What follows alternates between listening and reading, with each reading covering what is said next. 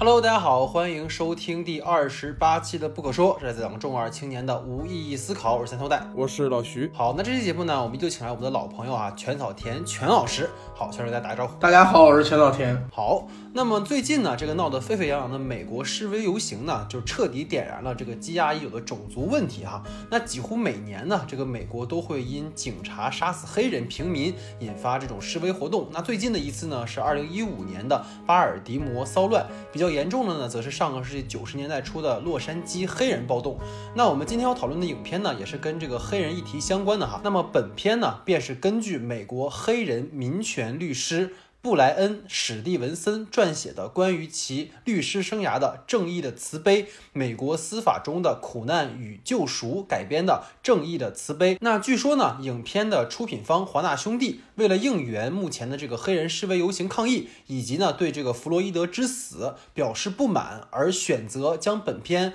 在这个包括 Apple TV 啊以及亚马逊等数字平台做这种免费的对外租赁哈。那这也不难看出呢，这个本片的内容也是紧紧围绕着黑人。遭受的不公待遇，以及呢有识之士如何对抗这种不公，并努力改变的这样的一种故事哈。那本片这个导演呢是曾指导过《少年收容所》和《玻璃城堡》的德斯汀·克林顿。那在接下来呢，即将指导漫威的首部华人超级英雄电影《上汽与十界传奇》。主演方面呢，本片则汇集了曾出演过《黑豹》和《奎迪》的 Michael B. Jordan，以及凭借《灵魂歌王》拿下了第七十七届奥斯卡最佳男主角的杰米·福克斯。他们分别在片中呢饰演黑人平权律师布莱恩·史蒂文森，以及蒙冤入狱的黑人华特·麦克麦伦。那值得一提的是呢，惊奇队长布里拉尔森也在本片中有出演哈，他饰演的是这个史蒂文森的助手伊娃。那影片的故事呢，聚焦于史蒂文森当律师后办案的第一个案子哈，黑人华特麦克莱恩呢，在一起这个白人女孩的命案中，因这种莫须有的荒谬证据被判死刑。他呢，其实是有充分的不在场证明的哈，但是却因这种黑人的身份含冤入狱。那为了能够洗刷他的这个冤屈呢，史蒂文森勇敢的向有缺陷的这个法律体系发出了挑战。那他的举动呢，也成功的推动了美国刑事司法制度的改善哈。那节目开始之前呢，还是请大家多多关注我们的微信公众号 S D 的光影不污，那里有更多不可说的节目内容以及我们的影评干货。具体的关注方法呢，请看这个节目简介哈，那里有我们公众号的具体名称以及二维码，还请大家多多支持。那下面就进入到我们影片正式的讨论环节。好，那我们今天的第一组问题呢，是由我提出的哈。那其实呢，我们会发现这个片子里面它的整个的主人公故事的发生地呢，是这个阿拉巴马州的镇子哈。那这个镇子呢，本身也是哈伯里写这个杀死一只知更鸟的这个地方。那这个片子里面其实也多次的提到了这本书哈，所以就想讨论一下说这本书跟本片的一个关联哈，就听听二位的看法。我觉得这本书包括嗯，我其实没有看过书，我只看过那个格里高里派克演那个电影，然后我觉得。觉得挺有意思，就是那个电影其实其实因为在因为受时代背景所限，那个年代的电影像这种电影里面，其实基本上都是白人在演。然后杀死一只知更鸟那个电影其实也都是白人之间的故事，不管他是伸张正义也好，律师的律师的斗争也好，然后它是一个，但是它是一个完全白人基础的故事，所以我觉得在放在这里面非常有一个非常有意思，你可以说它是讽刺，但它其实就是把这个故事下面又增加了一层。就是你在这样一个呃白人可以在这里面讨论正义的地方，在这个地方的黑人会是怎样的？这个其实我觉得这里面很有意思的一个点就是，呃呃，Michael B. Jordan 演的 Brian 那个角色开车到那个呃白人律师的宅子门前的时候，两人有一段对话当中有说，那个白人律师说说我的律师道德，我的责任就是告诉我说有杀人犯我就要抓到他们。所以，所以我我确信我在做的这个事业可以让我周围所有的人他们过得更安全。然后，Brian 就质问他说：“你觉得在那些黑人的那个街区里生活的那些黑人，也是也像你说的这些人一样觉得安全吗？”我觉得这个就是这个片子可以跟《杀死一只知更鸟》那个里面形成一个互文的东西，就是你那个时候在那样一个。经典的故事里，所有人都去以那个故事作为一个蓝本讨论法律和正义的时候，还我们不要忘了，还有一大群人是排除在那个故事之外的。我觉得这个是这个这一层含义非常有非常有意思的一个。就我我我是看的那个《杀死一只知更鸟》的小说，然后我记得里面有一个特别有意向的一个问题，就是当时里面有一个疯狗，其实那个疯狗的时候，在最后那一段的时候，就是在最后文章整篇小说的最后的时候，有曾经说过，就是梅康镇真正的疯狗是那个种族主主义嘛，他其实把一个问题就等于在结尾处进行了一个拔高，让我们觉得可能。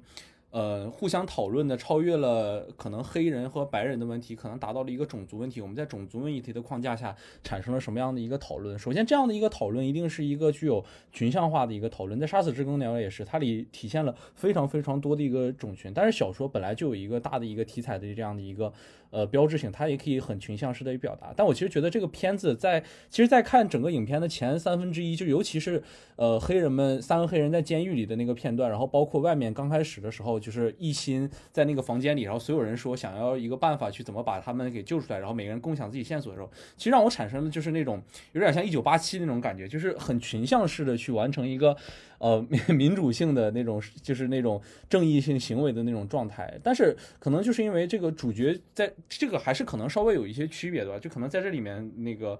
呃，那个黑人律师的那个身份可能还是比较贯穿的，还是能整个代替下来，而且黑人律师和 Johnny D 他们两个之间其实有过。很有过很多的这种，比如说交织的这些的这样的线索，其实有一定程度去在破坏整个群像化的这种展示嘛。但是我其实是还是觉得，就是关于对于整个种族歧视问题的讨论里面，其实跟杀死知更鸟的那个，呃，我看的小说里比起来，其实都有很全面的去体现整个在种族歧视问题下，就是一个小镇或者一个小城子里面所有人的这种状态，把一个社会里的某一个阶层的切片，至少已经有很完美的表述出来。这是我。其实我觉得，因为。它里面提到了嘛，虽然中半段就直接把这个事儿给省略过去了哈，但是其实前面还是提到了，所以其实就简单去比对他们的情节，就是原小说的话，它其实讲的是一个白人男主人公，然后呢，他是替一个黑人辩护，然后我们的本片里面就是刚才谢老师也提了，他是黑人律师，然后帮一个黑人辩护，而他们两个人的那个案件那个核心，其实就两个人其实都没有罪，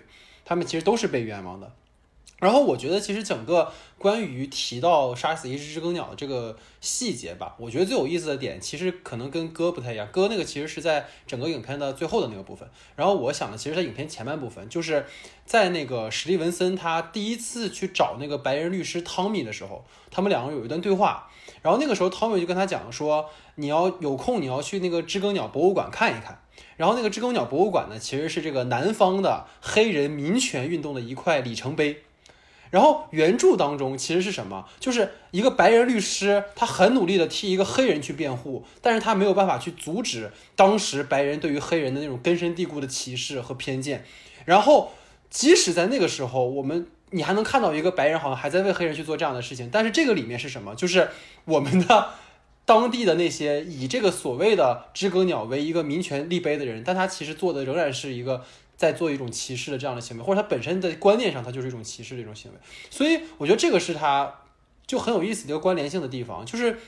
比如我们去想他那个作者，就是这个 Harper 他的本意是在想什么？他在这个小说里面他想讲的什么？他讲的其实就是说，可能这种在歧视啊，或这种不公啊，他们对于无论是黑人群体、少数族裔的这种批判，他希望这种不公能够去剔除。然后小说这种利益其实也是对于这样的一些呃主题的一种呼吁。但是讽刺的就是说，你能够看到，就是无论是片中的这个 Tommy，还是里面所有在提及这个博物馆的人，其实他们都只是。在用嘴上的这样的话去说，但他并没有身体上，就是就是身体力行力行的去做这个事情，所以我觉得他可能是。我觉得导演最可能想要去讽刺的这样一个东西，其实这个就跟我们当下其实很像，就是我们经常能看到这样的一种观点，就是我们在网上看到一些人，他们会说现在美国的这种黑人的这种呃暴乱啊，或者他们的这种游行示威啊，其实是争取他们权利的一种方式，我们应该支持他们。然后另一边就会说，可能黑人就是黑鬼啊，然后说日本人就是日本鬼子啊，就是他们仍然有这种歧视，所以他本身的言行跟他自己的价值观的这种。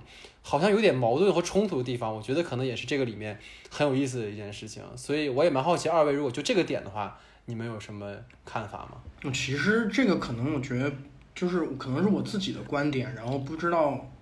不是可能不是电影本身的一个东西，但对于我自己来讲，我一直觉得就是你作为黑人群体，他的权利是要靠自己去争取的。我觉得这个是可能挺那什么的一个东西。如果你让白人去替你争取来的这个东西，它一定会是暂时性的东西，因为你要颠覆的是，你要颠覆的是两个群体当中的的对抗，所以就是我不知道这个可能不一定是导演的意图，但这个是让我觉得一个让我觉得很有意思的点，就是一个故事里面是白人帮助黑人去争取了一个这样的事案事件，然后在这个事件里面又变成了几乎所几乎你能看到所有白人都是敌方，只有黑人是自己方。我觉得这是一个很有意思的东西，就是它也你也可以说它带有一些悲观倾向，因为两边它并不能进行一个融合和沟通，然后都是黑人兄弟们互相之间的一个自救。但我觉得这可能也是这个主题一个不可避免的方向吧，就是说你一定要学会，你就是黑人一定要自己有能力把这个东西攥在自己手里。以前可能说，呃，像律师这样的行业都是被白人紧紧控制在手里面的。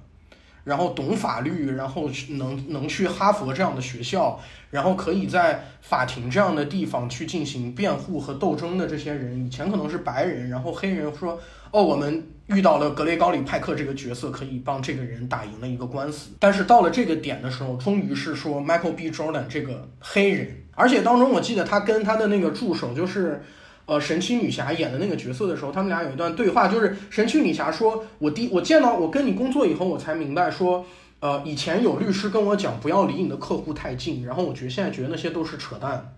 然后我觉得这个其实是蛮动容的，就是这个黑人他是站在以真真正正可以理解其他这些朋友们的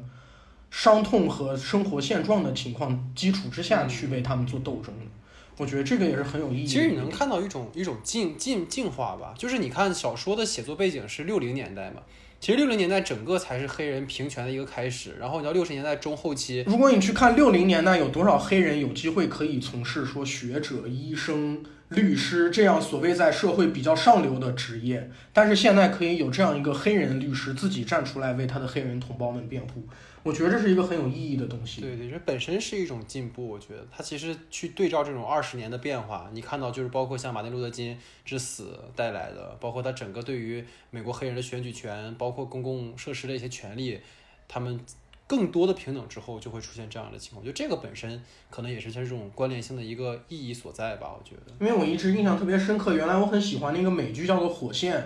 然后火线里面有一个那个有一个杀手，然后他跟别的人讲了一句话，他说：“白人怕的白人怕的不是拿枪的黑人，白人怕的是有那个呃公公立图书馆借书证，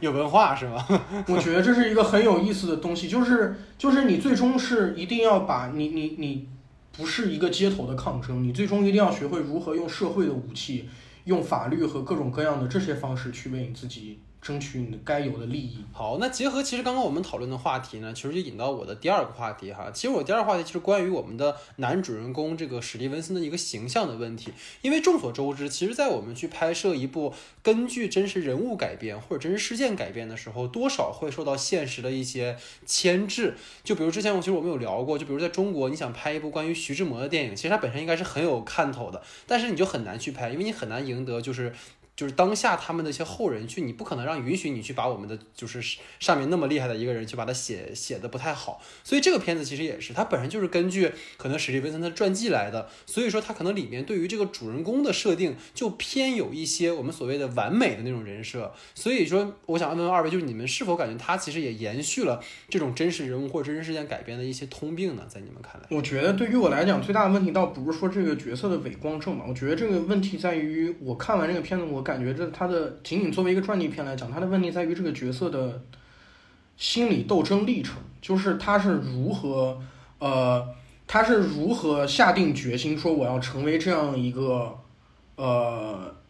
这样一个几乎他不拿报酬的去为这些人斗争的这样一个斗士，然后在这样的斗士斗士的路上有哪些外来的打击？外来的打击，这个片子里面介绍的很多，就是他如何跟这个。不公正的司法体系，然后跟整个这个小镇的偏见也好，跟那个白人警察，然后包甚至于他受到了生命威胁，我觉得这个东西都是外来的打击。但是问题在于，我觉得这个片子很少的介绍了他的内部斗争，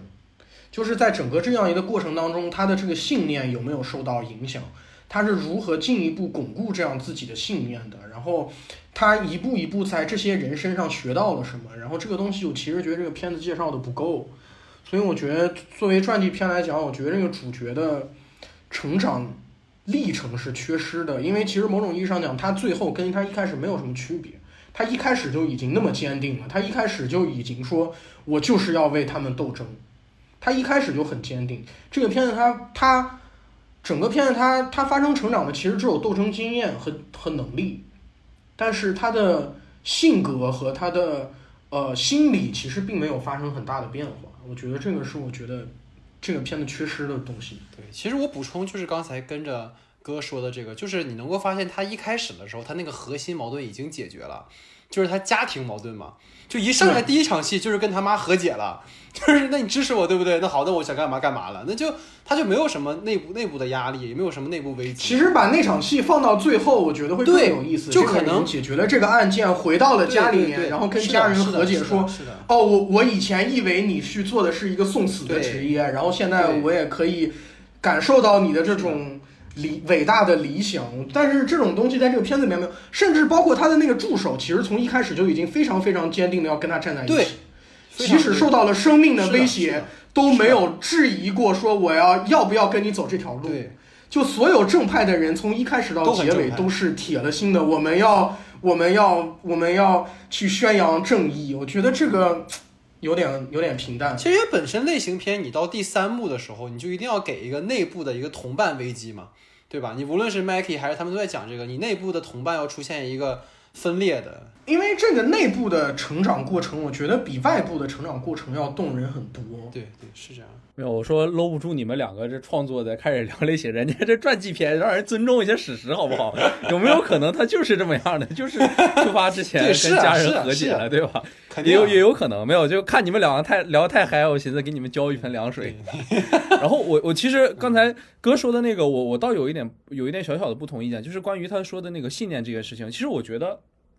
我觉得他的信念其实是随着他在这个镇子里头发生的这些经历，其实一直是有有过这样的一个变化的。他并不是说可能来到这个镇子之后，然后以前所坚持的那件事情有发生过动摇或者怎么样。我觉得他不提这件事情，是因为他的所有的遭遇应该就能反映出他为什么要更坚定的做一件事情。因为首先，我觉得第一个就是我印象很深的那几个主观镜头，就是他他去看窗窗外的那个时候的白人们和黑人们的生活环境的时候，就这个很像《绿皮书》里那个当时。那个黑人艺术家过那个黑人的农牧牧场的时候，感展现到那个群像，但他在这里面又提到了黑人，又提到了白人之后，其实他就有能发现，在这样一个最简单的一个小城镇里头，就有可能发生这么多，呃，白人和黑人们在生活上的不同待遇，包括自己，他也里面也说过，我从小可能就是跟猪跟有鸡一起长大的，然后没人踢踢，也没有什么娱乐活动这样的。而且我觉得，就是可能第二笔，我觉得更重要的一点，就是他在他当时去找完那个地检官之后，然后地检官就是。说他让他回去时候是要是一个小型还是说一个怎样？反正我记得是一个纵深的一个镜头。接下来这时候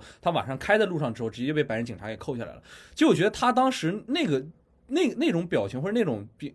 那种反应，应该其实是最当下最真实、比较激烈一个反应。我一个呃那个黑人高级精英知识分子，对吧？我晚上开个夜车还要被警察摁到路边，然后扣上这种这种这种行为。虽然是虽然说很多电影里都有，但是我觉得。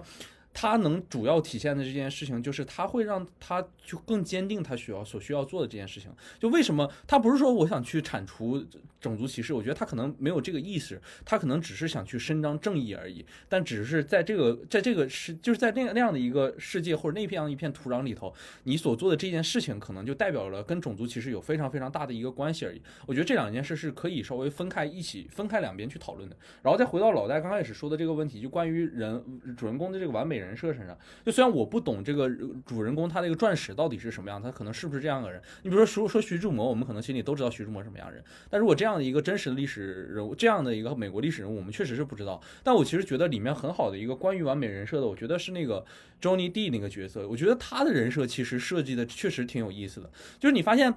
呃，我他一直在强调的一件事是什么？他就不是那种我身身呃那个身当就是身正影子身正影子对斜对什么鬼？我也不是什么好东西，身正不怕影子，对，身正不怕影子斜，然后又是特别善良，在家去打工，就是工作生活爱妻子这样一个人，他也不是什么好东西，他也他也爱该我该搞破鞋搞破鞋，该搞小三搞小三，该干一点什么什么事情他都有，但是就是这样一个可能平时里有小偷呃小小偷小摸，或者是有这种不好的名声的人，当他遭遇到一个冤案的时候，这样的一个事情该去如何处理，我就觉得这个其实是。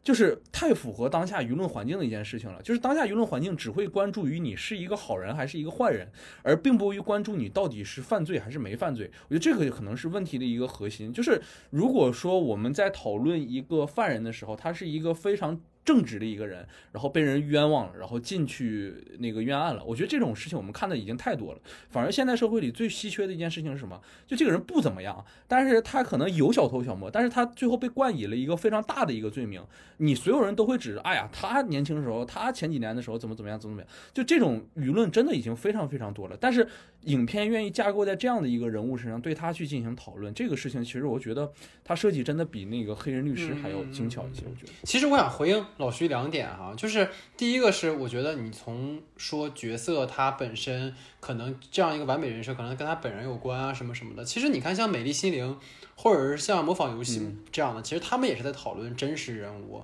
但是你能够看到那个角色，比如说你看《美丽心灵》里面那个数学家，他本身内部他有一个自己的一个心病，或者他有一个精神疾病，包括他的那种挣扎啊、纠结是有的。我的意思是说，你可以去写这个人就是一个匡扶正义的人，但是他所有的对于他过去的交代，都是通过我们所谓的一个，就是像《双子杀手》里面那样是，我可痛苦了，然后我我现在就是我要我要我要退休。这里面就是我其实哎呀，我过去其实也是一个在黑人区长大的人，所以我现在变成这个样子。包括其实我觉得开始的那个戏其实给的他在努力给这个动机，就是他第一次到这个监狱的时候见到那个第一个黑人。就是跟他同样是在小时候唱诗班的那个人，就是他其实是通过这种戏，然后在包括后来他跟他妈妈和解也是因为这场戏，就是说，哎，我当时在监狱里碰到这么一个黑人，所以他前面这个戏都给的，其实我觉得很刻意，所以我其实还蛮能懂就是哥的意思的。然后其实你刚才讲的就是那个张杰弟的那个角色，其实他我觉得像你说的很好，就是他其实是一个可能没那么干净的人，但是我觉得这可能就是刚才呃我忘了是哥还是你说的，就是。对于这一类的这种故事，当你去把黑人放在一个受难者的形象的时候，你就不能把它写的太过于负面。就是张金帝，就比如像你说的，什么样的角色如果才会是你要的这种表达？就是张金帝应该是个再混一点的人。你看这个片子里面，Jamie Foxx 把这个角色基本上是演成了一个什么？演成了一个就是完全我就是个很无辜的人。我以前是犯过错，但我现在超级无辜。就他没有身上那股他过去的那种不好的事情带的那股邪劲儿，他完全是一个。好像是一个很善良的人，所以我觉得这个可能是我我觉得有点不满足的地方吧。我觉得，我觉得甚至还还不是人物的负面负面性格，甚至于只是说一些负面心态，比如说男主也好，他的女助手也好，在整个这条过程当中有没有过恐惧？在在对方太强大的时候，在受到威胁的时候，有没有受到有没有过恐惧？有没有过？呃，一丝丝气馁，或者甚至于说一丝丝失望和绝望，说我们有可能这个事情永远成不了，或者说，呃，试图，或者说有没有质疑自己有没有这个能力啊，或者说自己，呃，这个做法是不是对的？但是这些其实都没有在这个片子里面，就是他的女主，他的女主房子下面藏了炸弹以后，他还是跟男主出，就是他女助手房子下面发现藏了。有人炸弹威胁了，还是出来，然后第二天没事一样的跟他说：“OK，我们继续去奋斗。”然后男主也是一开始在监狱里面被人要求脱光衣服骚扰也好，在那个车上面，呃，被死亡威胁也好，他有的最多可能只有一点恐惧和委屈，但是他一点也没有那种我不想我不想做受到打击的感觉。这个事情真的没有我想的那么理想主义，他其实没有这种冲突。对他甚至于甚至于，我觉得这个时候他甚至于可以切入到那个。如果如果真实事件就是那个发生事件，他甚至可以闪回去回回想到他妈妈跟他讲话，担忧他会有生命危险的样子。我觉得也可以会是一个很动容的点，就是说你在这个时候想起了你还你自己也有家人，你是不是你要不要在这里，呃，搭上你的生命？我觉得这些都是很有可能会有的一个心态，但是这个片子里面都没有展现出来这个人内心受到困扰的一部分嘛。相反上来，我觉得，我觉得这个片子里面塑造最好的角色其实是那个，就是那个，就是那个退伍老兵，然后被送上电刑椅的那个老兵。对对对。就他的他的复杂程度远超过这个片子结束了，其他角色。就他，而且他，而且而且他那个线其实是完整的。这么一想，对他这个角色充满了恐惧，他不知道自己是好还是坏。他也一方面认为自己可能确实是坏，因为自己确实夺走一个人的生命，但他也没有办法，他有他有 PTSD。我觉得那个角色。反而用他那个篇幅，反而比其他所有人要完整，而且他的死刑非常的震撼。所以好的状态戏都给支线人物了，然后 最主要的人反而都是行动线，他们没有什么对主角团反而从头到尾没有什么变化，对，没有什么状态戏，没有什么抉择的那种那种。我懂，我懂你们想说的是啥。对，甚至于那个反方律师都有一个很明显的。思路历程在里面，对对对，其实就因为他最后反水了嘛。其实跟老徐说的一样，就是我们不去否定他的真实性，但是在真实的前提下，一个正常人在面对这样的事情的时候，他也会有这样的反应。好，那么在我的话题之后呢，进入到全老师的话题时间，全老师你请。我看这个电影，其实，呃，我自己比较。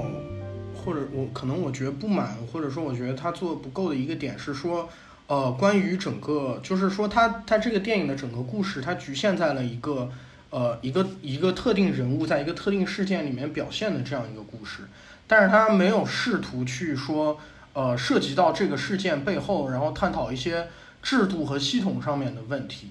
就是为什么会为什么造成了这样一种整个法律体系都在偏袒黑人，为什么？这样的一个警察局长，为什么这样的一个法官都可以在这样的一个任上？就是说，我觉得他没有把这个问题从，呃，我觉得他没有把这个问题从这个事件本身延伸开去。但是，其实主角并不是一个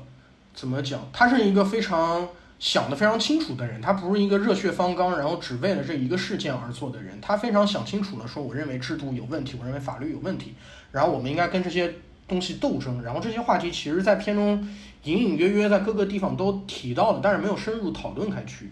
然后我觉得这是这个片子，我我个人觉得可能不足或者让我觉得不够的地方。然后我不知道二位对这个怎么想。其实我我觉得可能是不是跟全老师喜欢类型也有关系？可能全老师喜欢这种黑人电影，是不是包括什么逃逃出绝命镇和我们这种？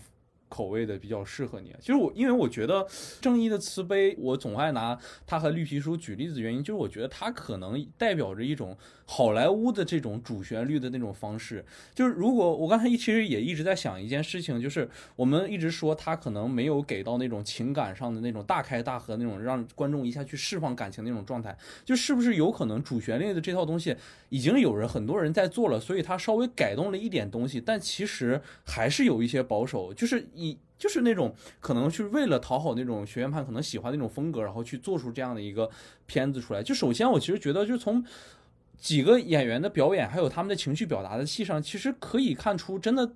尤其是那个黑人律师迈克尔 ·B· 乔丹的时候，你可以看出他其实非常在控制和自己的反应和表演，就是你能看出来，其实他好像就非常尽力的去投入和认真的去在那演，但是就是缺少那一点有有自己角色魅力的那种感觉。我觉得他唯一可能有角色魅力的感觉，其实不是其他场景，真的就是我觉得他可能在面对那个白人警察那一瞬间的时候，就是他掏枪那一瞬间的时候，他才可能有那么一点点魅力。但其他的时候，我真的觉得这个角色的表演其实是会有这种感。觉得，而且就其实，我刚才也说过，就是他通过了一个这样黑人律师的一个角色，可能切片了整个这个小镇上的白人和黑人之间的包括分歧啊，包括可能存在的这种阶级压力或者是怎样的，就是但是有。正是因为存在着这种分歧或者是这种压力，才会存在着一部分人选择看不见，选择我无视这样的一个存在。还有人故意的去为难你们黑人，或者是选择去加害你们，或者是压根儿就去忽视忽视正义的这样的一个存在。就是可能只有当这个律师经过开到这个镇子，然后并且开出来一个平等法律的这种事务所的时候，才像一个平地惊雷的一个这种这种东西出现。但其实真正去。拯救或者是唤醒的，他的这个动力其实也还是在那个，就是那个白人男男狱警的忽然那个良知发现身上。其实这块儿也是有一点怪，就如果说这是一个从上至下的一次完整的一个，就是大家所有人的观点的一个改变的话，其实在这里忽然产生了这种通融和关怀，是不是稍微有那么一点点，就是有一点点奇怪？就是可能是不是就是编剧想最后，呃，挽救一下所有的白人，然后所以加了这样的一个一个一个一个结结束的这种角色反转？就是我我其实也是觉得，就是他可能就是想跟主流。片子去做出一些不同，但是又没有跳出那种大的那种形式上或者类型上的一个变化，反而会形成这样的一个。尴尬吧，但是不不得不说的就是这个片子还是有能抓到我的地方，他们讲述的这个问题还是可以能吸引到非常非常多关注的一个眼光的，我觉得这个是我的看法。我其实，在那个白人律师要我知道他要反转，就是他那个剧情已经让我觉得他要反转，但是我其实以为那里的戏会是那个白人律师开车去那个黑人街区走了一圈看了一下，然后才反转的。我其实以为他的剧情会是那个样子，但是他连那个也没有。不，我觉得其实。我不知道啊，可能是我我的理解不太一样。我觉得汤米到最后也并没有反转呀，这个角色，他最后其实是在证据确凿的情况下，他没办法再去反这个事儿了呀。他们，我美国本来就是法律之上的，他又不是情理的，他最后并没有就是说我个人认同你们这些黑人了。他，我觉得这个他那个戏最厉害的点在哪儿？就是最后他并不是说这个人反转了，一上来就是说好，我放弃对他的所有控诉。他是一开始走到了法官面前，我摊上事儿了。然后转过头来对着那些所有当地的白人，然后摆出了一副我特别负责任的态度，就是我作为一个当地的律师，我希望抓到这个凶手，然后就搞得自己好像是其实是一个非常负责任的人。然后最后他是，而且他并不是像已经下定决心，在他踏进来之前，他其实一直很犹豫，直到他最后在这说，而且那个律官还呃律官律师还问了他，就是说你你能不能赶紧说，你要说什么赶紧说。然后他想了很久。他才说好，那么我们放弃这个控诉。所以我觉得可能跟二位不一样，就是他并没有在最后回归到一个所谓的主旋律，就是说白人们最后跟黑人达成了一个和解。他其实还是一个，就是法律这个问题就摆在这儿，你们在法理层面上你根本就说说不通的事儿，所以你也不要用你的种族歧视的这种目光去对待这样的一个人。他其实是这样的一个角度，在我感觉哈，所以可能跟二位。想的不太一样，然后其实回到全老师整个的这个话题哈，其实我 准备的时候我就是有有一点企图心啊，就是我觉得我并不是很认同全老师说的观点，就是因为我觉得全老师说的其实是另一个片子，他说的不是这部电影。就是首先我们要考虑一个试点问题，我觉得这个刚才全老师也提到了，就是本片的这个切入的几个角度，它是什么？他是这个初出茅庐的这个黑人民权律师，他所讲的这个人，他没有打入到美国的司法体制的中心去，他其实讲的就是一个刚刚开始他的这种民权律师之路的一个人，他所要去经历的事情。所以你用这样的一个人，你去让他直接上升到一个对于美国司法体制，甚至说整个社会结构的一个系统性的批判上，其实是一个不太恰当的事情。其实我们举一个很。简单的例子，就等于说我们在看《星战》的新希望的时候，你不能让那个刚刚拿起光剑的卢克就看看穿整个绝地组织是一个什么样的存在，你也不可能让他知道就是帝国到底幕后黑手到底是谁，就是等于说他可能不太恰当，但是就是等于说是你站在今天的眼光，你去能够去看当时那个事情，你啊好，你更加客观、更加理性。那么白人为什么会站上这个位置？那么黑人他们权利或者是资源分配不均导致这样的一个困境，那是很你能看。但是你在那个背景下，我为什么说我刚才铺垫了一些？就是我前面在讲到那个知更鸟的时候，其实我们提到过，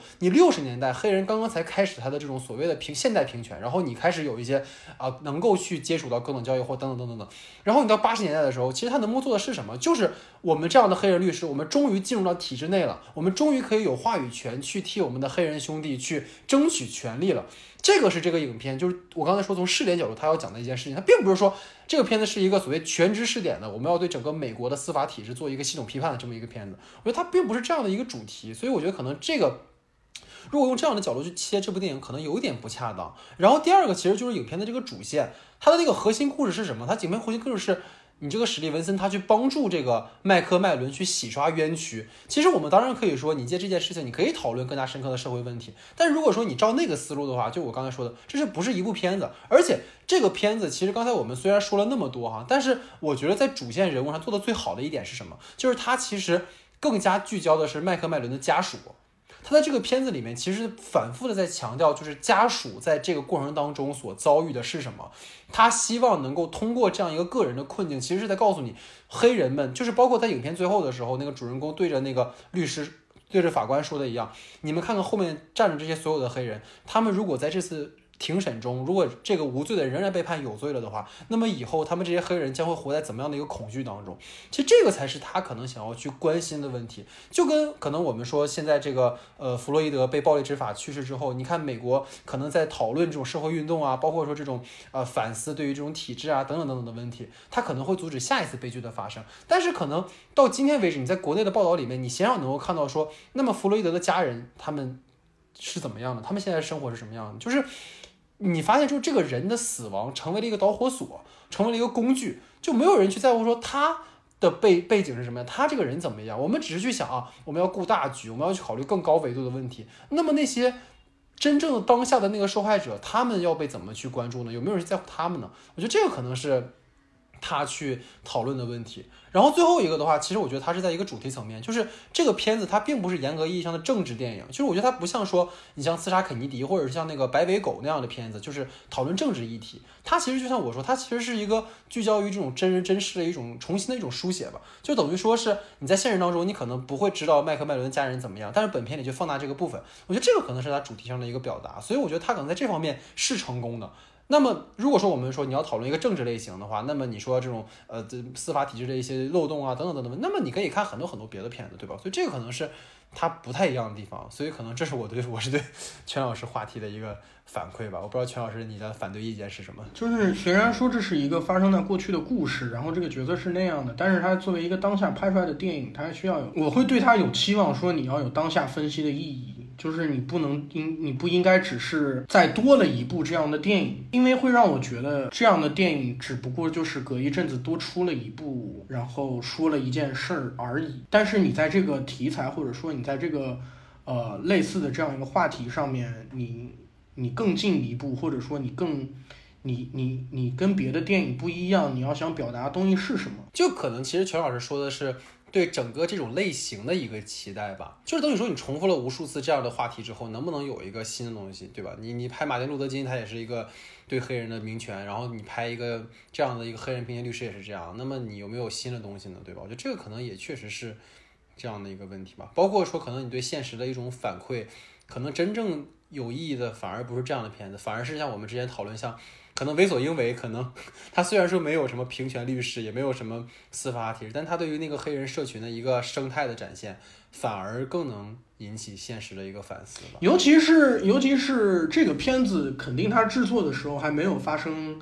眼下弗洛伊德的那个事件，但是。但是其实整个美国的这样的一个氛围，是从川普当任以后就已经开始，大家不停的在讨论，说这样一个氛围不停的在变得更变得更加激进，变得更加有问题。然后，然后这个片子在制作的时候肯定也会讨论这些问题。对。好，那么在我和全老师的话题之后呢，进入到老徐的话题时间。老徐，你好的。其实影片中在对于种族歧视问题的讨论之外，其实有关于阶级属性的问题，仍然和之前以往的很多数的描述黑人的电影类似吧。就是由社会地位较高的黑人律师完成对于呃当下的公权力的一个胜利。就是否能显示出关于在肤色问题下，其实电影还是有在回避着对于阶级问题可能影响到的种族问题产生的这些。思考对于我来讲，我觉得他与其说是回避，不如说是他提到了，但是没有把它说明白。因为其实这个片子里面，这个故事里面有很多这样的点，比如这是一个黑人，然后他成为了去哈佛的这样的一个律师。那首先来讲，他的生活环境，因而且他也提到了说，他的生活环境跟 Macmillan 他们的那个生活环境是不一样的。就是他生活的环境肯定是有比较好的生活保障，然后他。呃，他可以能负担得起，他有良好的学习，然后去呃成为了去哈佛成为了律师，这个这一部分肯定有阶级的底子在里面。然后这个片子在最后也谈论到了贫穷，然后甚至于说这个片子里面没有很明确的讲，但是大家都会明白的说，呃，在美国这样的一个司法体系里面，穷人很难请到好的律师。有钱人就可以请到好的律师，比如大家很，比如非常有名的 O.J. 辛普森的案件，一个黑人用大价钱请了请了最豪华的律师，然后把自己从从谋杀案里面拖了出去。就是这个案件本身是有这样属性，但是这个电影我觉得它提到了这些问题，但是并没有把某一个问题很明确的讲出来。男主跟这个人他们之间的这种阶级生活之间的差距。这个东西对男主来讲，他是怎样思考这个问题的？呃，不光是说白人跟黑人的问题，甚至于还有有钱的黑人跟贫穷的黑人之间的问题，这个是蕴蕴藏在这个故事里面的一个话题，但我觉得他并没有充分的把它挖掘出来，我觉得是一个挺遗憾的一个点。当然了，我们觉得肯定是说你有钱的黑人，你才有。就是才能支付得起到 Harvard 的这样的一个生活嘛？你包括说你各方面的一些东西，他确实可能他没有去系统呈现这件事情。但是，我我是这么觉得的哈，就是我觉得它里面虽然没有系统的去聊这件事情，但是如果因为可能全老师在美国待的时间相对比较长啊，就是在美国来讲，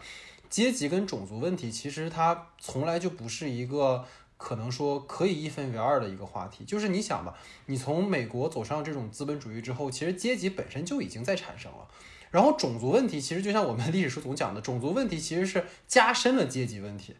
你就跟本片里面那些掌握了这种权力话语的这种白人警察，他们不把那个麦克麦伦当回事儿，就是等于说我们为了息事宁人，我们随便造一个杀人犯，你就进监狱就完事儿了。这些其实都是在种族的视角下的阶级问题。就是因为我们的阶级差异，然后我拥有权力话语，而你在你的种族下是对我而言你是不被我所 care 的人群，所以我可以用我的阶级去压你的种族。其实这个我觉得影片在这个角度上没有回避，当然可能在二位的那个角色身份上可能是有这样的回避的。但是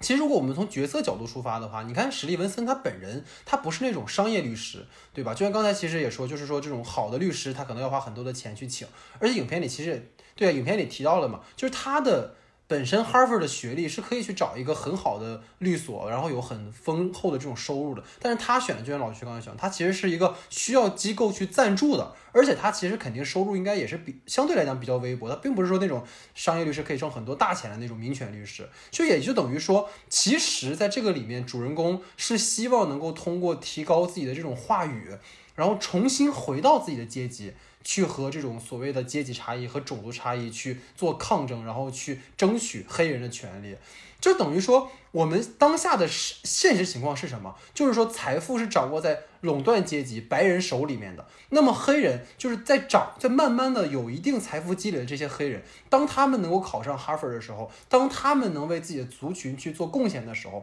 该怎么去做？该怎么去选择？其实我觉得这方面，它其实恰恰是提供了一个也许有点。理想主义，但是他其实提出来一个点，就是我们也许在未来该去怎么做，而不是说像我们说的，你像我们你学艺术，你拍电影的，可能你就是一个一个所谓的引导，对吧？就像我跟老徐喜欢副作官一样，你不进入到那个体制里面，你根本没有办法改变，咱们说再多都没有用。所以说这可能就是他的一个问题，而且其实等于说。阶级问题不仅是对于不同的种族存在，其实白人内部也有这样的问题。你就等于说，你看之前有部电影叫《大卫·格尔的一生》，其实我在看这个片子的时候，总会想到那个片子。那个片子其实也是，一个白人被，就是他其实真的做这件事情了吗？他就要他就是那个白人是怎么，我就是要通过我做的，让你以为我杀人了，其实我没有杀，然后我就讽刺你这个体制，你们这种死刑存在就是他妈的。错的，就是荒谬的。它是那样的一个片子，那本身也是从借由阶级问题在讨论一个。那白人内部也有这样的事情，所以说你看，在一部这种关于黑人的平权电影里面，其实我可能感觉跟老徐稍微不太一样的，在于说他没有必要去过分的强调阶级这件事情，因为就像我说的，其实阶级本身就存在了。你你其实他们就是在阶级的前提下才去讨论这样的一个所谓的种族的话题哈。所以这是我的一个嗯感觉。你就包括说他的这个。就是这件事情，就整个这个案件的起因，其实就跟杀死一只知更鸟一样，它是因为种族偏见而产生的，而不是因为阶级差异而产生的。阶级其实是藏在种族当中的，就包括刚才其实，呃，我们那天讨昨昨天讨论的时候，其实全老师就提到过，然后今天刚才又提到，就是说影片结尾的时候，史蒂文森说的那个有钱有罪的富人值得比清白的穷人有更好的生活。其实我觉得他这句话的意思并不是在讲阶级问题，他其实讲的是什么？他其实是一个律师的一种话术，是一种语言技巧。因为他这个话其实是对那个法官说的。他其实是什么叫有钱的富人，什么叫清白的穷人？就富人和穷人对照过来就是黑人和白人。他其实是置换了那个两极的一个二元的一个关系。他就是相当于说，黑白的这种种族问题是少数人的，那么你告诉我，穷富的这种社会阶级问题是不是更多人的？那么这个无论是你富穷也好，无论是你黑白也好，它都是需要被解决的问题，而不是说当我们讨论白人内部的穷富的时候，好，我们可以去好好讨论，它可能涉及到正义，那么黑白难道就不是正义的问题吗？所以这个可能是他，我觉得导演真正想要表达的东西哈，所以我就蛮好奇 老徐是怎么看的。其实我我我接着你那个问题去说，其实你刚才也提到了一个很好的一点，你就在举辅佐官的例子。其实我觉得辅佐官这个例子恰恰它印证了一件事情，就是它里面是存在阶级化的。正是因为他想进入这个体制，他发现，你看他在第一期里头，他发现他怎么冲冲不去这个体制，他的前辈的死也证明了这样一件事情。虽然他第二阶第二阶段的时候勇于去破了这个局，我们可以看到一种新的可能性，这确实是辅佐官第二季可能更高高明的一点。但我发现在这个片子里，他所存在一件事情是什么？它并没有体现出一件什么事情，就是有没有能掌控到这个话语权最实质性、最稳固性的那个东西在，就是你永远触碰不到那个触碰不到那个东西，你再努力，你再去做，你永远碰不到它那个顶。我觉得带那个东西，它就是有阶级化的。比如说你这件事情，你到最后它压根儿就没成，它不叫正义的慈悲，它叫迟到的正义，或者是未未来的正义。那它有没有一种可能会让我们感觉到更？具有所所谓的那种阶级化意义的一点，因为我在我理解里，我们可能对于阶级化意义不太理解的不太一样。我对于我的理解，阶级化的意义是造成这一切问题的一个根本。你黑人不是说因为你在后面提到了有呃清白的穷人和有钱的富人这个问题时候就能造成什么造成了这些阶级问题？因为你的受教育程度，因为这些最根本的问题导致你这些黑人你根本就没有办法跃升为那种较为高阶级的人，即使出来也只能只有那么一两个而已。就你说如果能成为那种。比如说你进入医生、艺术家，进入那种上流层次的话，那我其实比起来我还更好奇，他到底是怎么成为哈佛的那个律师？他他毕业之后，他去面对自己的那些朋友的时候，他是怎样的一个选择，让他去成为了一个民权律师？但这个话题可能扯得过远。但我其实觉得，我提这个问题的一个根本的想法是，我觉得。可能会通过阶级问题这一点去引出大家对于这件事情最根本根本的一个讨论，不是说现在问题解决的方式就是高呼“黑人万岁”就已经全部解决了的。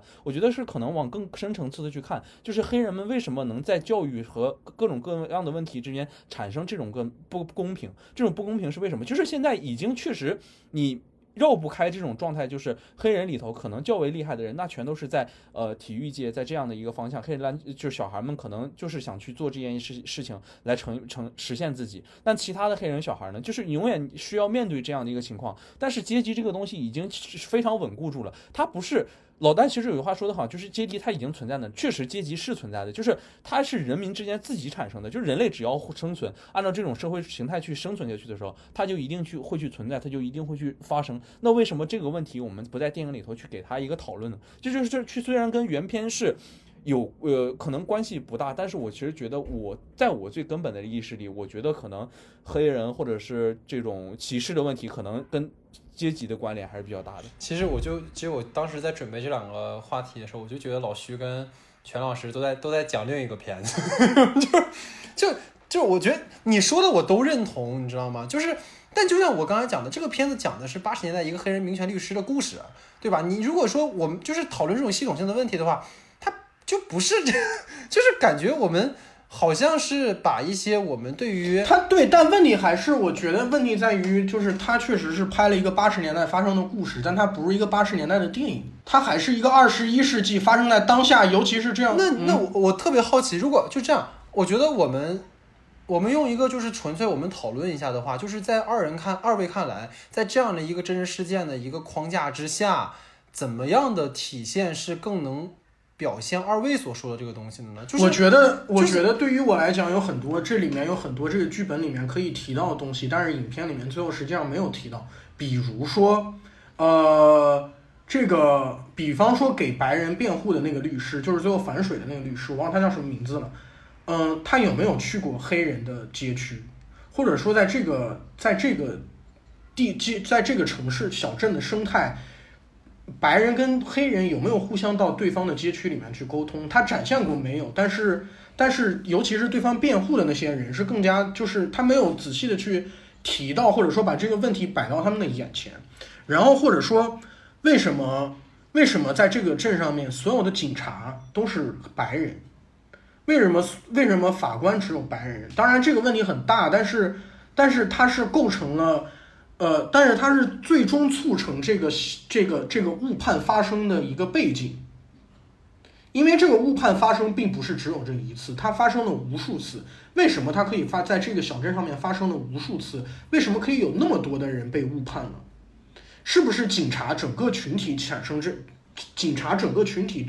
就带有这样的问题？但是这个电影对于我来说，它没有提到。那其实全老师说的应该是把正义的慈悲当成一个，那它不就不应该是正义的慈悲？它应该是对于这个小镇的一个全景式的一个复盘，它应该是一个那种。但这个，但这个全景，但这个全景是造成这个案件不可忽视的一个背景因素，尤其是造成了男主为什么之后这个官司这么难打的一个因素。OK，如果你说这个是警察的问题，没有关系，没有关系，警察有警察的问题，但是司法群体呢？整个评审团所有的律师、所有的法官都跟白人站在一起，为什么？这样一个问题在这个片子里面。擦过去了，但是没有真正的提出。所以这个就是它本身的原著的一个可能局限的视角吧。就我能懂你的意思，对我懂。所所以说，所以说，我觉得这个故事它可以是这样的，但是但是放在当下，你拍的这样一个电影，我觉得那个因素是我觉得你不可以忽略掉的一个因素。我知道，我知道，我知道，跟你举什么例子了，就是就是跟《十二怒汉》是一样的。就是如果《十二怒汉》是从那个庭审的律师的角度的话，他可能就是完全不一样的一个故事。但《十二怒汉》是从那十那十二个评审员的角度去讲的这个故事，等于是说，如果照可能我们现在讨论这个思路的话，这个片子就不应该是从那个男律师的角度去讲这件事儿，它应该是一个更全，就是所谓全景式的一个群像式的，甚至是说我们直接把第一次就是判那个麦克麦伦死刑的时候。然后那些评审团的人，他们每个人是什么样？他们为什么要做这样的决定？他们这样决定的一个心理的动机从哪儿而来？然后那些，但我觉得其实也没有必要。我觉得单纯的这个就是仅仅局限在这个故事里面的话，也可以从黑人律师跟那个白人律师律师这个关系可以继续往下挖掘。但是这个片子里面，我觉得他没有继续往下挖。这两个人的这种立场和态度矛盾究竟从何而来？为什么那个白人认为他所做，为那个白人是真的相信那个白人至少在最后一场戏之前，他是真的相信他做的事情是正义的？呃，对，为什么？是我懂，我懂你的意思，我知道。嗯，在这个小镇上面给白人打官司的律师，他们一定不知道在这个小镇上面黑人的生活是什么样子的。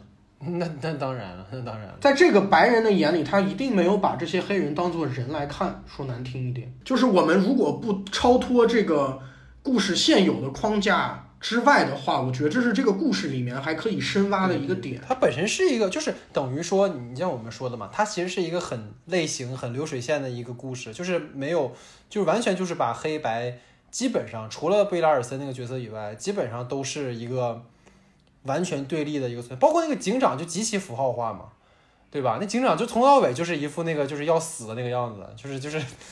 就是我们在所有那种 电影里面看这种反派的那种，就是很单一、很单薄的那种那种角色嘛，就是丝毫没有想要去给他稍微多一点层次吧，所以这个可能也是他的问题，毕竟。其实我觉得就跟他影片结尾一样，他最就是所有这一类电影最后不都是给一个资料片嘛？就是那个呃真实当中的这些人是什么样子的？你看他的侧重点就是很明显，他侧重点是谁？一个是那个律师，一个是麦克麦伦，然后一个是那个那个他那个还活着的那个犯人，对。然后最后对，然后最后其实还是落在了谁？还是落在了就是那个男主人公。然后整个四五十年的从业生涯一直在为黑人平权运动而努力着。就是这一类电影，其实最后都会落到这么一个点上嘛，就而没有说像你说的这种可能。对我觉得其实像你如果照这个思路的话，可能会更好吧。但是它。可能有它的局限吧，也毕竟是这样的一个 传记嘛。你毕竟如果咱就咱想说你你你写一个自己的传记的话，你肯定还是会突出自己的那个部分嘛。如果你把自己的传记写成个田野调查的话，也怪怪的。反正 分析一下是什么样的那个问题造成了我变成今天这个样子。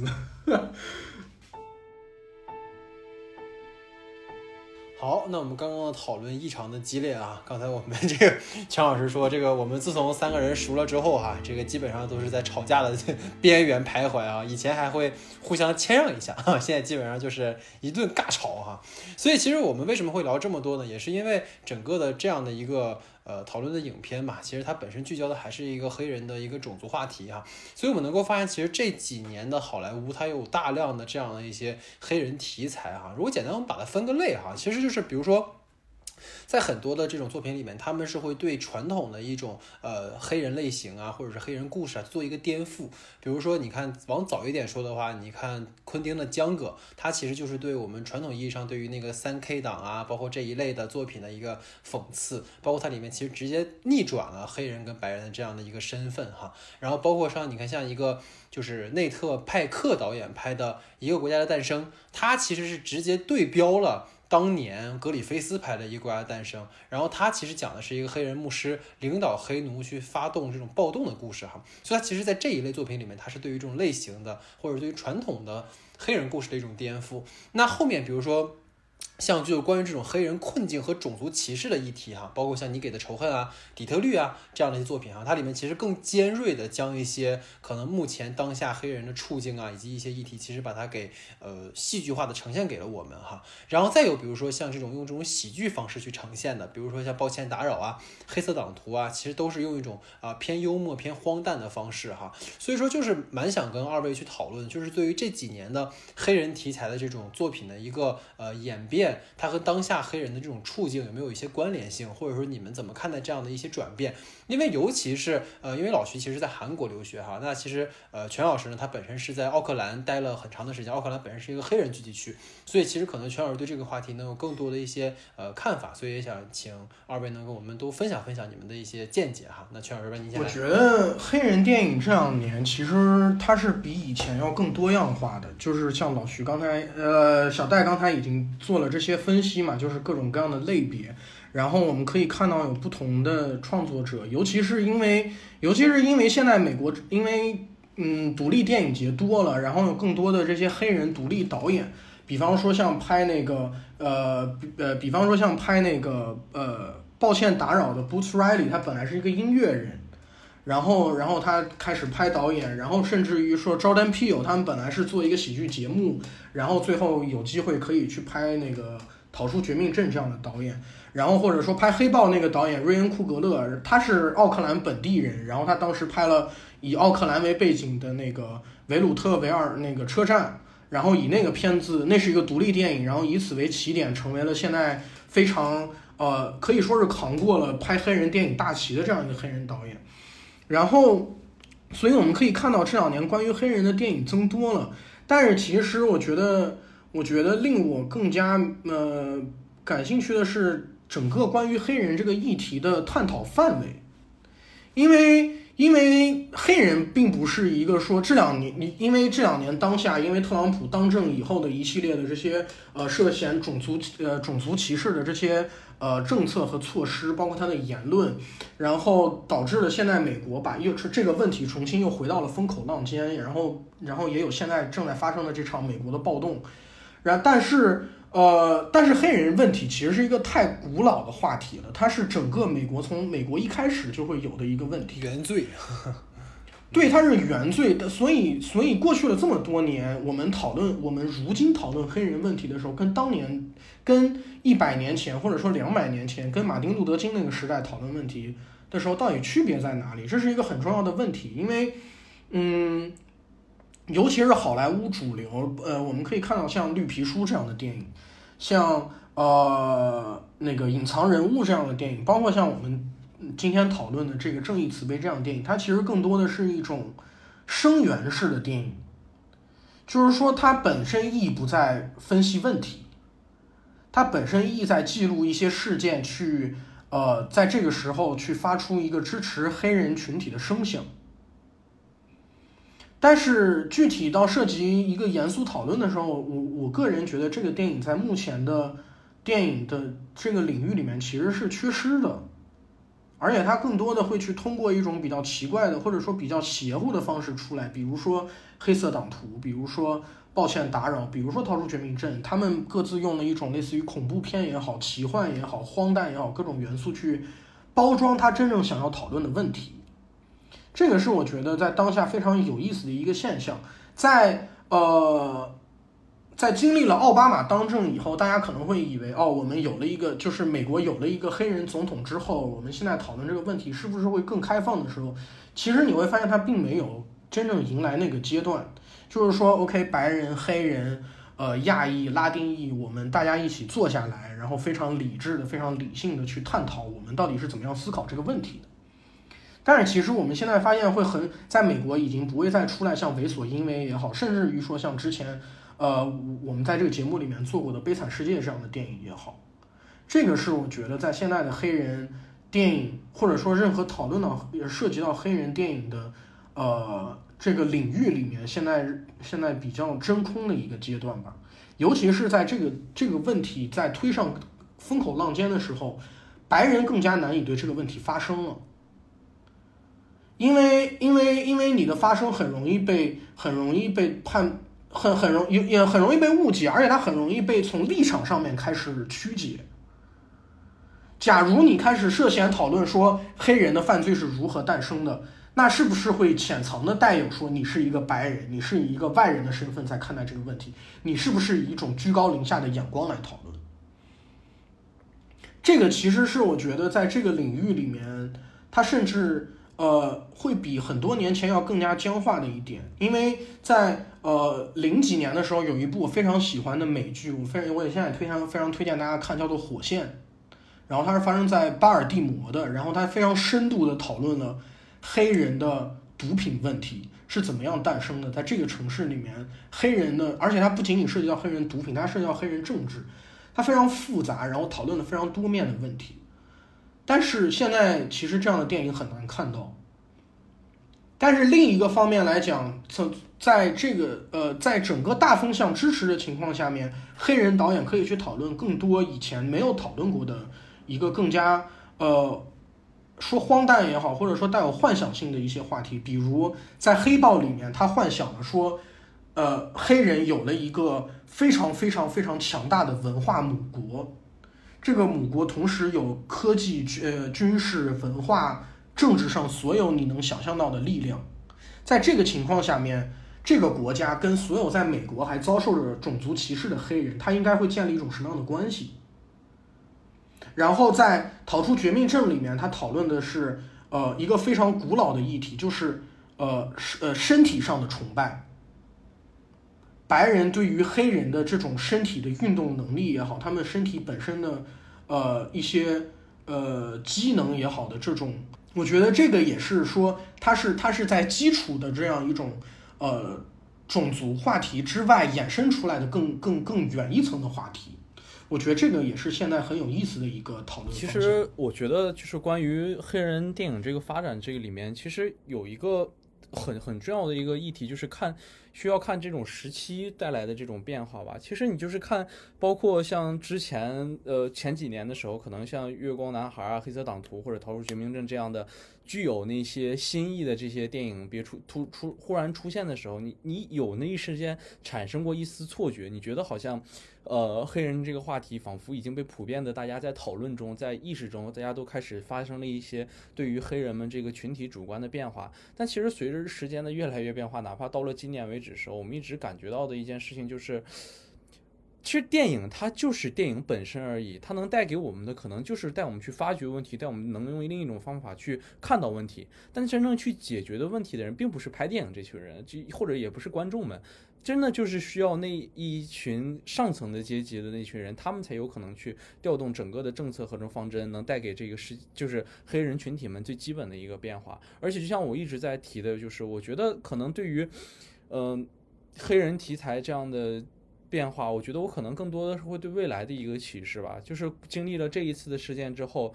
会不会有人真的会意识到黑人题材电影到底应该往什么样的地方去发展？到底能警醒到各位的是未来的世界到底要？往哪个方向去走？如果说这个还是重复以往的这种轮回的行为，可能又回到十年前，又是回到二十年前的那种游行或者暴动，又跟现在一样的话，那是不是这个世界永远都会在这样的一个状态下进行？老徐提醒了我一个，就是我之前看过了一个关于那个暴动的一个视频，有一个那个有一个三十多岁的黑人去教育那个十来岁的那个黑人说：“你现在感受到的愤怒，我们以前也有这个事情，我们几多少年以后它还会再发生。”实际上也是这样的，在美国历史上面，像今天像今天发生过的这个暴动，在历史上发生了无数次，为什么它今天还是发生了？就是其实就像我们说的嘛，我们在聊那个为所应为的时候，其实那个就是跟今天的这个事情就几乎是完全一样的嘛，对对，就是完全一样的嘛，就是你就是一个也是一个黑人然后被窒息死了，然后最后就整个黑人街区就暴动了呀。对，甚至于手法都是如出一辙对呀、的。对呀、为所应为里面是因为你放音乐在我的店里面，然后那个弗洛伊德的事情是说你用假钞，然后我把你举报了，但是就都是这样的一些类似的事情嘛，所以，而且而且其实我我其实真的我们当时其实也聊过嘛，就为所应为的那个结局啊，就是其实他们打砸抢的是自己的街区啊，对，就是你你到最后你们你们第二天啊，你们暴动完了，你们还是生活在这个街区啊，那么你们对于自己的这种就是自己的这种破坏的结果又是什么呢？其实就我觉得就跟老徐刚才讲的是一样，就是我们如果现在看这样的一些作品，或者我们去讨论这样的一些事情，你如果我们就还是现在这样的一个地方，那当时斯派克里已经说的很清楚了，那你你其实今天又怎么样呢？其实也没有什么改变，对吧？就是这个确实是一个，而且感觉其实如果讨论嗯，嗯，你说。我感觉为所应为好像是那个叙事的终点。哎，对 对吧？就是就是好像就就其实你们想这个事儿最后会落到一个什么程度，就也不过就是这样了。然后大家最后就是在自己破坏过的结局里面继续生活，然后这个事情十年后再重来一次，就它可能就是这样的一个一个轮回。所以想想也是个挺无力的事情哈，就是这好像突但是，但是它也是一个，就是说，它这个东西的一个死轮回的问题在于，这个街区的人都走不出这个街区。对是是的，这个它的这个这个是为所因为里面可能没有提到，但是隐藏在这个故事之后的人。这个街区里面不会诞生一个黑人的政客，最后成为这个街区的的管理者，或者说成为这个街区呃的执法官，或者成为这个街区的警长，这是问题所在。他们这个街区的人，他没有机会受到那样的教育，或者说没有机没有那样的经济条件，走出这个街区，真正的用一种呃可以打破轮回的方式去改变这个街区的生态。对，其实他给到了嘛，已经就是里面的那些老人，对吧？在街上闲走的老人，对那些老人躺在那里，然后看着这些小孩儿，然后他们的心里其实就跟那个视频里面去吼那个小孩儿的的那个那个那个中年人的心态是一样的。这些事情在他们年轻的时候发生过无数所。以，就有时候我就有一种很矛盾的感觉哈，就比如刚才其实也提到说，当我们看到就是像《月光男孩》啊拿到奥斯卡呀、或者是像《逃出绝命镇》拿了原创剧本啊这种的啊，你觉得像包括之前《维怒十二载》啊这样的作品，你他拿了奥斯卡，你会觉得哦，OK，他们在一个可能好莱坞相对主流的一个话语里面，我们讨论这样的作品，但实际上你又会有一种。他们把这种作品拿来去得一个奖，就比如说，其实《逃出绝命镇》，它可能确实那个本子也不错，但是我觉得把它拿到奥斯卡的一个原创剧本里面去争，好像有点为了给他奖而给他奖。就是刚才我们其实讨论的，可能更多的是一个社会议题哈。当然，就像我们说的，我们就是像李安老师说的嘛，我们学电影的或者我们搞电影的就聊电影的问题，我们不要 讨论那么多，可能这个也不是我们能够去设计的事情。但是就我们如果回到电影本身，其实刚才其实全老师给我提了个醒，就是你能够发现，不仅仅是现在我们在讨论某一种敏感议题的时候的这种话语的口径在缩小，就包括像之前你看像斯嘉丽去演变性人的时候，就是会有人变性人去说你不能演变性人，你又不是变性人，你为你凭什么可以演变性人？就是其实就我觉得可能他已经不是三十年前的那个样子了，就是他可能现在更加的闭塞，或者更加的这种阻碍，他好像就是会但是变成这样的一个状况。嗯，你说，我插一件事，因为其实对那个关于奥奥斯卡给了那个《逃出绝命镇》剧本这件事情，我后来有想过很久这个问题，因为当时大家可能都会觉得这个片子这个片子是有它好的地方，但是给它原创剧本是不至于吧是还没有至，但是我后来非常非常想了很多这个问题，我觉得很重要的一点是，正义跟公正首先是两个概念，就是说，嗯。你可以以同样的标准去给所有的所有的片子、所有的群体同样的标准去竞争，你可以说这是正义，没有问呃，这个这是公正，没有问题。但是有一个问题在于，本身确实就没有多少黑人电影人，而且没有黑人电影人这个问题是一个很很很长久轮回的问题，就好像说，在为所应为的那个街区里面，这些人没有能力走出去，没有能力接受好的教育，那我们是不是还要以同样的标准去让黑人去呃给黑人跟白人考试，说你达到这个标准，你就可以接受这样的教育？因为因为你在提出这个问题的时候，你首先要考虑到黑人本身没有能力接受教育来达到你所谓的这个标准。在这个情况下，你是不是应该给他更多的帮助，让他去有机会进入到一个良好的循环里面？我觉得这也是这几年奥斯卡或者说整个美国的电影圈也好，在思考的一个问题，就是说我们怎么样去帮助那些可能先天性没有白人那么优秀的竞争条件的人群去参与到竞争里来？因为如果你拿一个公平的标准去卡的话，那永远其实都很难，因为本来就没有多少黑人的创作者，然后黑人创作者本来很可能就拿不到那么好的呃创作条件，拿不到那么好的投资和各种各样的方面去跟你竞争。那在这样的情况下，我们要怎么做去帮助他们来更好的参与到这个竞争里面？我觉得这个也可能是奥斯卡，包括很多美国电影人在考虑的一个，问题。我觉得可能也有这方面的考虑吧，只是因为就是他给我的震惊就是不亚于就是寄生虫给我的震惊，哎当然是两个维度的震惊了，但是就都很震惊，就是都就一下哎，就是那种那种感觉，但是就是所以其实从这个角度，我后来也慢慢可以理解到为什么那年有很高的黑豹可以去拿奥斯卡最佳影片的呃，对对对，是是是，不黑豹因为它其实背后是个很复杂的问题，因为因为在这个级别的商业片领域，就是没有黑人的对，而且嗯，那我们是不是应该稍微去帮而且黑豹的讨论其实会比《逃出绝命镇》我觉得更宽一些。逃出绝命镇就因为我我其实就是你就像你看全老师你你跟我们讲过说在电影院里看黑豹的黑人孩子们的那个状态嘛，对吧？对对，然后我那个是想很很令我很令我感动的一个东西。那你想，如果一部得了奥斯卡原创剧本的《逃出绝命镇》，它在电影院里，黑人们看完之后会是什么样的一个反应呢？就是我会有这样的，就是当然你刚才说的这种所谓的给他提供更多的机会当然是好，但是我就会有一种，他会更加固化某种某种东西的存在，又是一个很矛盾的事情。好像最近这两天就我们在讨论，好像都是一个很，就好像不是很，但是讨论但是根源的问题是需要让更多的黑人有机会参与到这个级别的创作里面来。是是是，当然当然当然当然嗯当然。所以其实你看那个导演就是乔丹皮尔后来拍的《我们》，我就我还蛮喜欢的。就我也蛮喜欢我们，但是很多人不喜欢，我非常不开心。而且其实像现在就是有更多的黑人导演，你就可以看到像《月光男孩》这样的电影，这个可能是你以前从来不会想象，你会觉得有黑人做做了这样的一部电影，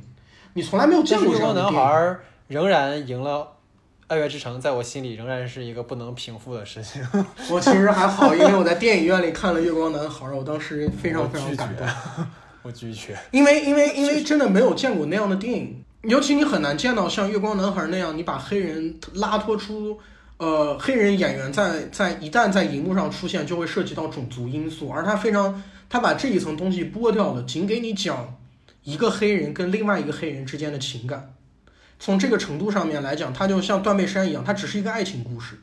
跟他是不是两个男的没有关系。所以其实也蛮，其实我觉得就是这样的一个话题。就之前其实我看过一个讨论嘛，就是当我们之前有一次有一个公开课的时候，就姚婷婷，就是之前我们的一个师姐嘛，她后来也在拍院线电影，然后她就来了，就是她每次去参加一些活动的时候，总会有一个呃介绍是这是一位女导演。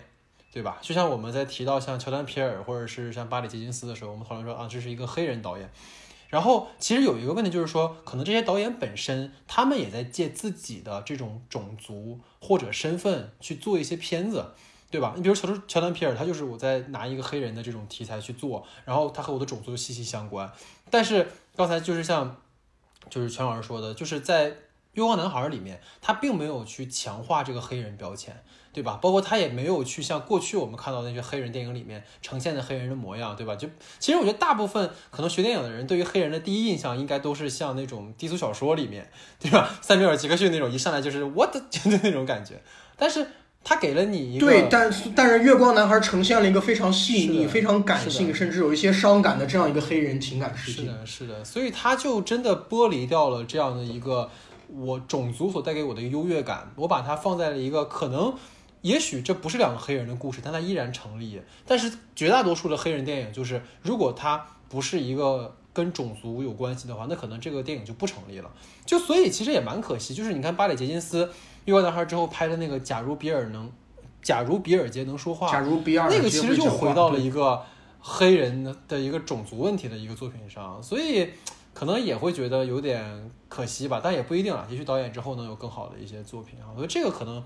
是我们可能今天讨论到现在一个比较有意思的一个话题。但这个归根结底，它都是基于这几年黑人独立创作者越来越多、越来越多，越能参与进来，越能走进主流的视野。这是一个，这就是一个比以前来讲要好得多的现象。但是我我我其实就是，比如说刚才二位，就是比如说全老师说的，我是能认可的，但有时候确实就觉得，就是刚才我我讲的那个问题嘛，比如今年它就是没有什么黑人电影，可能就还挺不错的。但是可能在这样的一个环境里面，比如说没有女性导演入选，但是当然就是或者没有黑人导演入选，或者没有黑人演员入选的时候，它就会出现一种啊，那你就是瞧不起，你就是歧视，就可能它又会演变成另一种极端哈，某种程度上就是。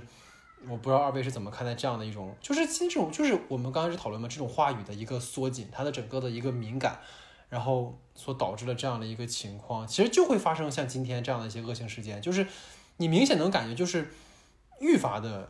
敏感，就这种感觉，你提一点点都不太行。我觉得这个问题对于我来讲，它的问题在于奥斯卡的自己的定位上面，因为奥斯卡在这么多年的发展当中，它其实定位已经很模糊了。就是你比方说以前五六十年代、六七十年代黄金好莱坞的时候，还要 OK 说，它就是一个非常公平的选出最好的奥最好电影的的这样一个地方。但是在现在的地方来讲，奥斯卡组委会他会自己觉得说，哦，我是不是应该多承担一些社会责任？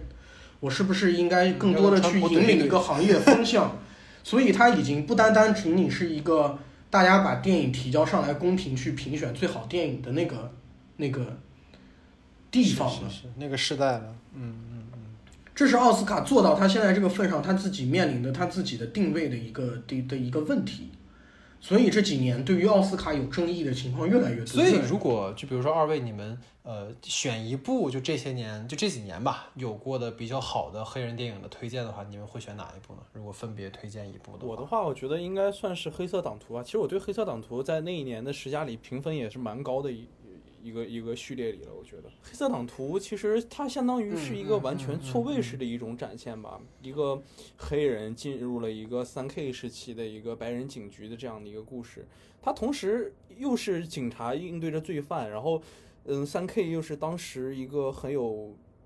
势力的一个组织吧。其实我觉得这种错位关系我还是挺痴迷的。我的话，我其实是我我有两个想要聊的电影。第一个我最想推荐的是《黑豹》，就是我知道大家可能都看过这个电影，但是我觉得这个电影是有再看一遍的价值的，因为这个片子可能会有的些人会觉得它好像故事没有够那么好啊，或者说它可能套路还是那样的一个英雄电影的套路啊。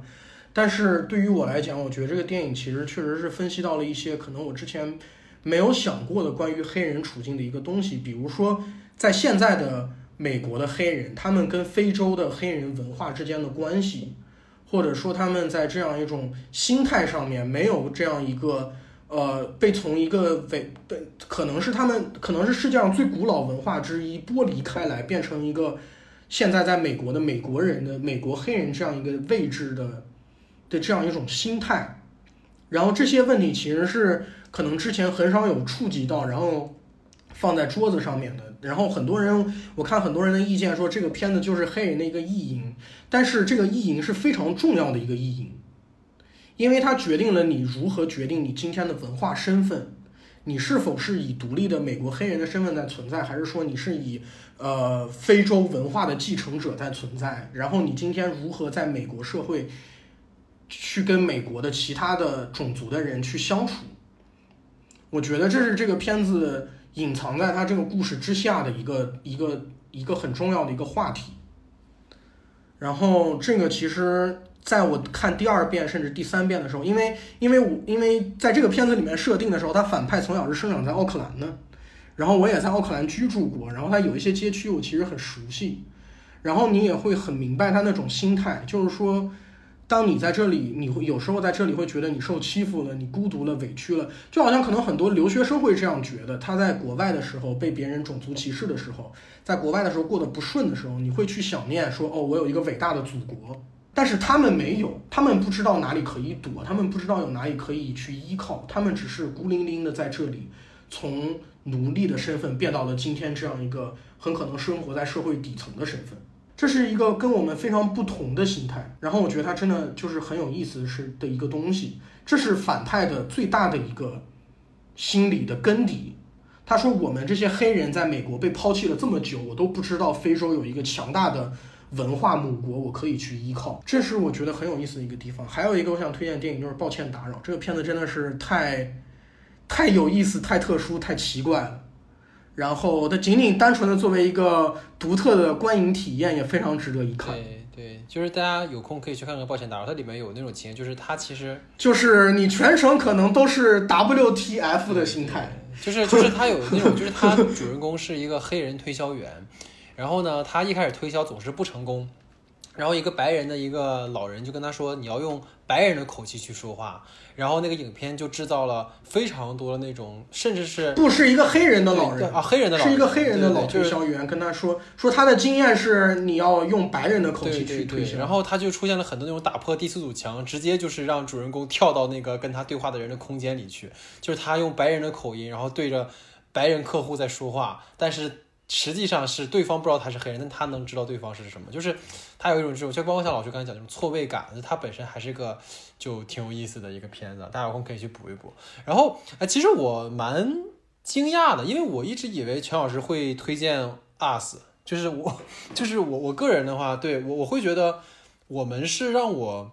印象最深刻的吧，就是他所呈现的一个地上地下世界的这样的一个。分层关系，他对于黑人当下的一个处境的一个投射，包括我觉得他其实，在就如果这这种电影啊，如果说全老师我们去讨论说他对于整个美国社会结构的一个反思，这个我是认的，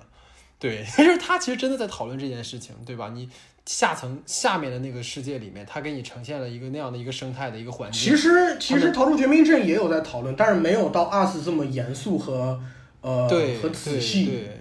就是完全的。在模拟上面的世界的这样的一个程度，就是他们什么都没有，然后他们的生活就是一种完全的